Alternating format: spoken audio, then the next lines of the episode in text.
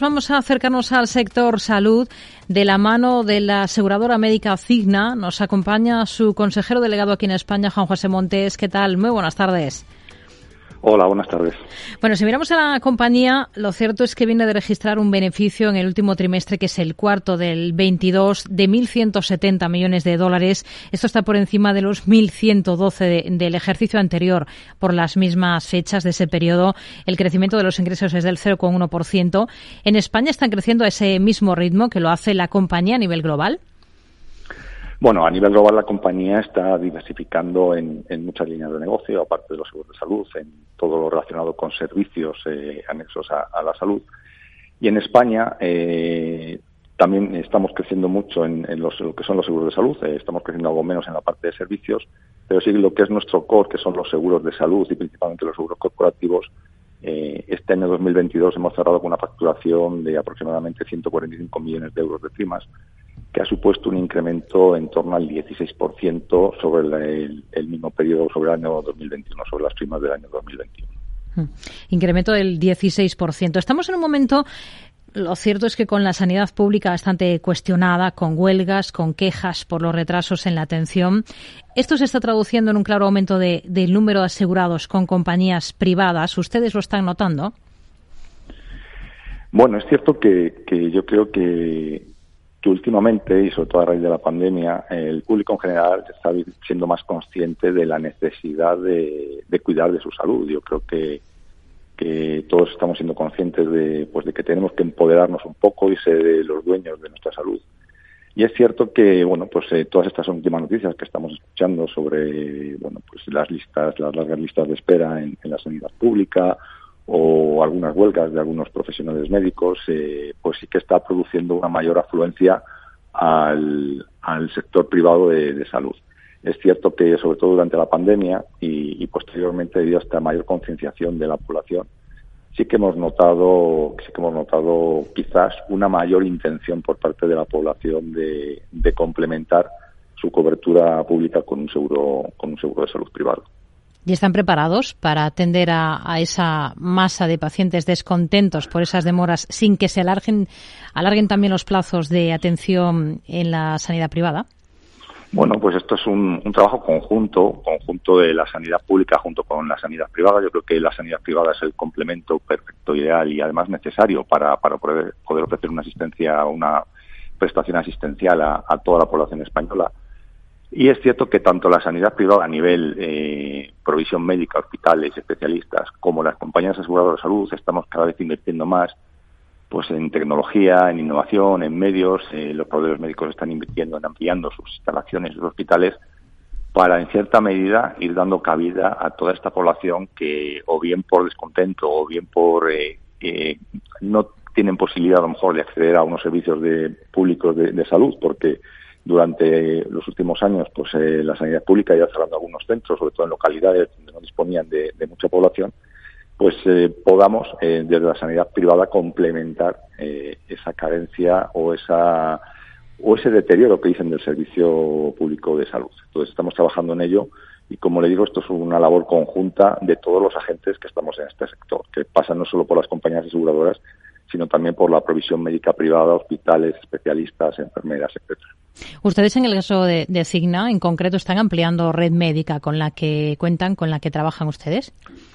Sí, nosotros, eh, bueno, pues por nuestro foco eh, estamos muy focalizados, sobre todo en áreas donde hay mucho cliente corporativo, muchas empresas, principalmente pues en las áreas metropolitanas de Madrid y Barcelona, pero tenemos también distintos eh, clientes a lo largo de toda la geografía de España. Entonces, poco a poco vamos tratando de ampliar y, tratar de cerrar acuerdos eh, eh, preferenciales con distintos agentes, distintos eh, proveedores médicos. Piensa en grandes grupos hospitalarios o pequeñas clínicas o centros médicos que están distribuidos a lo largo de toda la, toda la geografía. Así que es una política, una estrategia designada de ir ampliando poco a poco esa red médica para que nuestros asegurados la tengan disponible a lo largo y ancho de, toda la geografía española. Cigna aquí en España comenzó muy enfocado precisamente a ese mercado corporativo que nos comenta, el de los seguros médicos empresariales, pero desde hace más de una década ya pues se han enfocado también en el mercado, digamos, particular, ¿no? El negocio core, en todo caso, sigue siendo el primero, entiendo, ¿no? Es donde más crecen ahora mismo. Sí, sí. Nosotros, eh, bueno, pues desde que desde que Cigna se implementó en España y además también pues la filosofía y la estrategia de nuestra casa matriz en Estados Unidos somos principalmente una compañía aseguradora de salud dirigida al colectivo empresarial. Entonces, donde seguimos creciendo principalmente es en ese colectivo, en empresas del, del mercado español, sobre todo en aquellas entidades que nosotros decimos eh, pues que tienen un alto valor añadido por empleado, es decir, aquellas empresas que se preocupan por ofrecerle a sus empleados algo más que un mero eh, seguro de salud.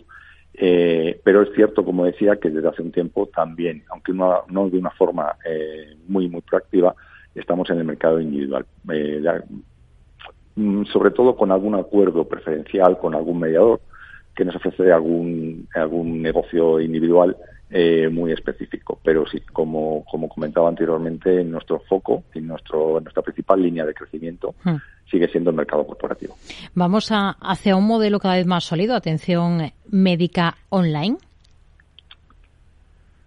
Sí, yo creo que claramente. Yo creo que, que, sobre todo, pues estos dos últimos años, con todo lo que hemos vivido, la pandemia, yo creo que han puesto de manifiesto que todas las tecnologías y toda la asistencia médica, pues hay muchas de las de la, de la asistencia que se prestaba anteriormente de forma presencial, que se pueda hacer eh, de forma online. Y yo creo que todos los agentes, eh, proveedores médicos, eh, compañías aseguradoras, mediadores e incluso la sanidad pública están apostando por un modelo de, de, prestación asistencial online. Es cierto que esto no va a sustituir de ninguna manera al 100% la prestación asistencial presencial, pero sí que cada vez esto es una tendencia y además yo creo que va a eficientar muchísimo pues todos los recursos y todas las estructuras con las que contamos actualmente y que en gran parte probablemente nos van a ayudar a reducir pues todas estas eh, bueno eh, falta de, recursos o estas eh, grandes listas de espera o estos inconvenientes que, pues, que estamos viviendo estos últimos días en los medios de comunicación. Hmm.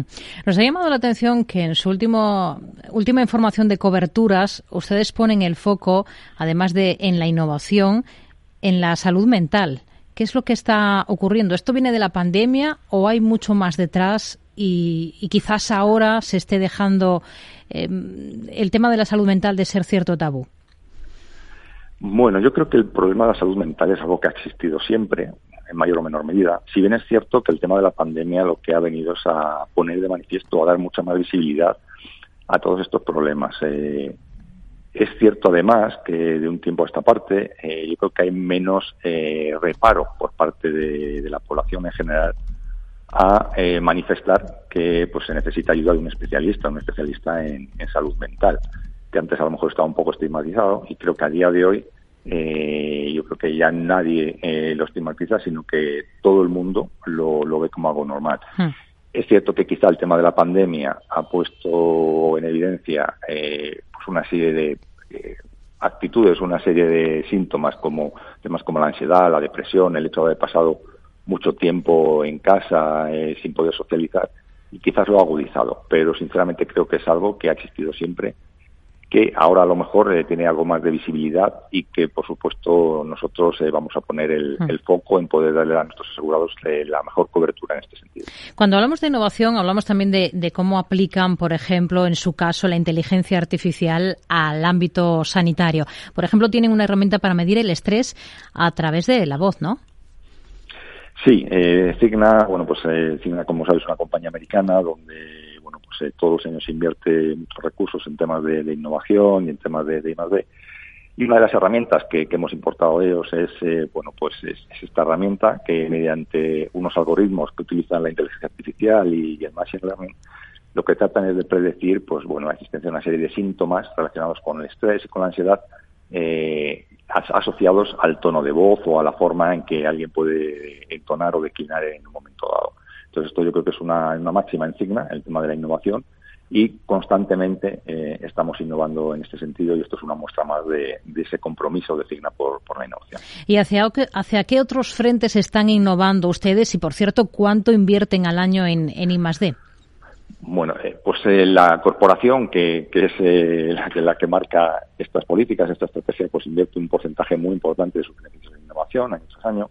Y ahora mismo, básicamente lo que se está invirtiendo sobre todo es en mejorar todos los canales de comunicación eh, con todos los agentes, eh, llámense asegurados, llámense clientes, corporativos, eh, proveedores médicos, eh, mediadores, etcétera, para que todos estos agentes tengan un mejor acceso, un acceso mucho más fácil a la asistencia sanitaria.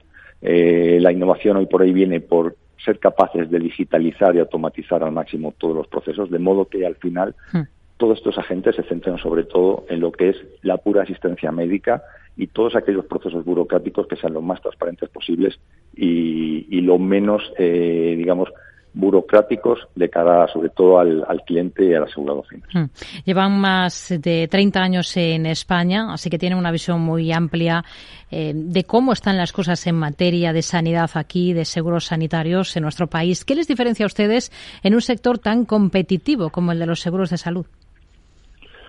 Bueno, yo creo que Cigna siempre ha tenido un posicionamiento pues eh, un poco premium. Eh, nosotros siempre nos hemos dirigido, como, decía al principio, al, segmento corporativo. Tratamos de ir a esos clientes que de alguna manera valoran tener algo distinto, algo diferencial. En ese sentido, por ejemplo, nosotros tenemos un, centro de, atención al, asegurado eh, que es interno, nosotros no lo tenemos externalizado. Esto nos da un posicionamiento distinto, diferencial, personalizado de trato al cliente, de trato al asegurado. Tratamos de hacer eh, productos totalmente personalizados que traten de atender las necesidades de todos y cada uno de nuestros clientes. Y yo creo que eso se ve. al final nosotros hacemos encuestas de satisfacción y principalmente lo que, lo que nos dicen nuestros clientes que lo que están es muy, muy satisfechos con el servicio que proporcionamos. Y eso no es ni más ni menos que esa personalización y el tener todos los servicios lo más internalizados posibles. De hecho, por ejemplo, contamos con un servicio que denominamos Doctor Cigna, que es como el médico de empresa de todos estos clientes corporativos que, tenemos en nuestra cartera hmm. y que al final eh, los empleados de estos clientes corporativos pues tienen un médico de empresa que además es siempre el mismo, con nombre y apellidos, y esto es lo que le diferencia, por ejemplo, ese servicio de telemedicina que tenemos interno en Cigna internalización de cualquier otro servicio de telemedicina mucho más genérico que cuando llamas a un pool de, médicos, hmm. pues hoy te puede atender uno y mañana te puede atender otro distinto. En fin, eso está muchísimo más personalizado y siempre es el mismo. Y son estas pequeñas cosas lo que hacen que el servicio de Cigna se ha percibido de una manera totalmente distinta en el hmm. mercado. Nos hablaba al principio del crecimiento de la compañía aquí en España en el último ejercicio. Para este 2023, ¿qué objetivos se marcan, qué metas se ponen ustedes como compañía? Pues eh, la misma que llevamos siguiendo desde hace aproximadamente unos cinco años, que es seguir creciendo por encima de la media del mercado. Es un mercado, como decía usted antes, muy maduro, muy competitivo, que está creciendo una media entre el 5 y el 6% de media anual. Y nuestra, nuestro objetivo para el 2023 es seguir creciendo por encima del mercado. Si bien el año pasado crecimos un 16, que es casi tres veces eh, lo que creció el mercado, este año, pues el objetivo sigue siendo crecer por encima del mercado, crecer a dos dígitos. Al final es una estrategia a medio y largo plazo nosotros queremos estar situados eh, pues en el, en el top ten de, los grupos eh, aseguradores de salud de este país, aunque con un foco, un nicho muy, muy determinado y muy diferenciado. Y, bueno, pues ser reconocidos eso como una compañía diferente, como una compañía que provee a sus clientes, a sus asegurados, de productos totalmente personalizados y de un servicio diferencial. Nos quedamos con ello, con estos objetivos, con ese crecimiento que esperan a doble dígito. Juan José Montes, consejero delegado de Cigna España. Gracias. Muy buenas tardes. De acuerdo, muchísimas gracias. Un saludo, hasta luego.